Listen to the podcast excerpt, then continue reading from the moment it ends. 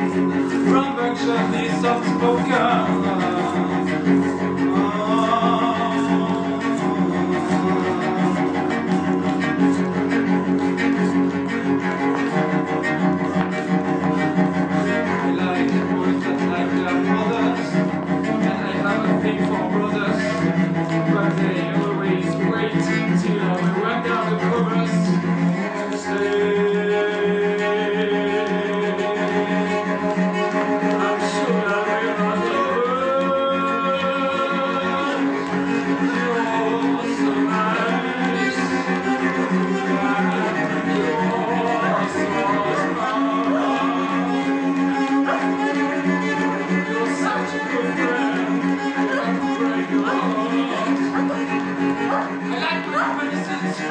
I like my new bunny suit. I like my new suit.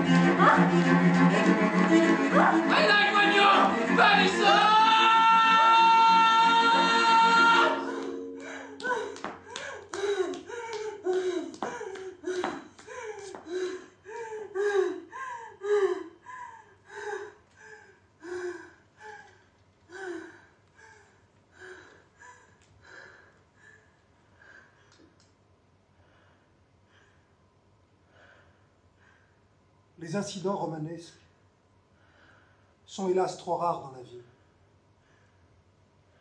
J'attache pour ma part la plus grande tendresse aux minutes mystérieuses que je puis vivre.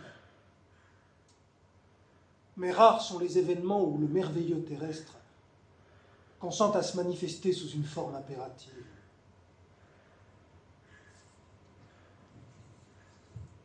Le mercredi 1er février, je trouvais dans mon courrier un pneumatique dont le contenu me stupéfia. Je le reproduis in extenso. Voulez-vous un peu savoir ce que furent la personnalité et la vie de celui que vous avez appelé le génie du crime? Si oui, vous viendrez seul, au rendez-vous que je vous fixerai par un autre pneumatique, si vous me faites savoir jeudi matin par la voix de votre journal que vous désirez me voir.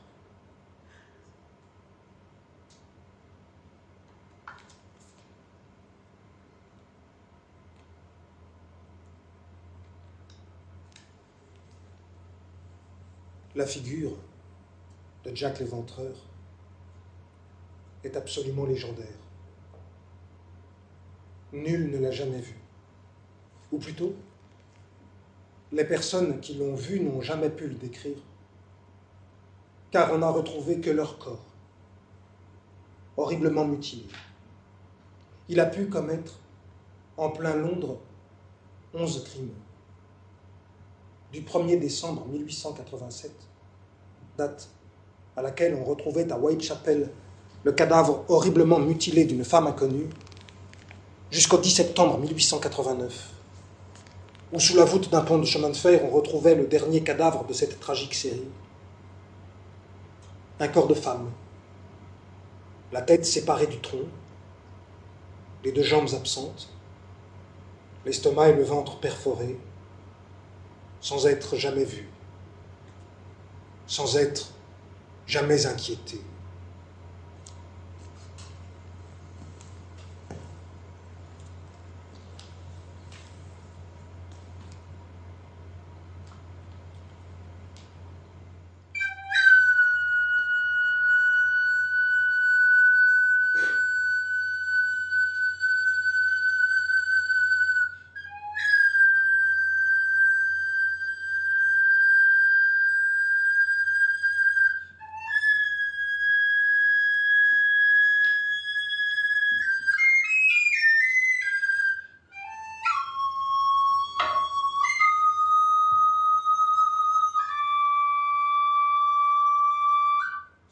Qui ont rêvé de lui, car le merveilleux se mêle à ces tragiques exploits et plusieurs ont déclaré avoir fait, dans les nuits qui précédèrent la découverte d'un nouveau crime, des rêves prémonitoires, assurent que Jack l'éventreur se présentait à eux sous l'aspect d'un homme extrêmement élégant.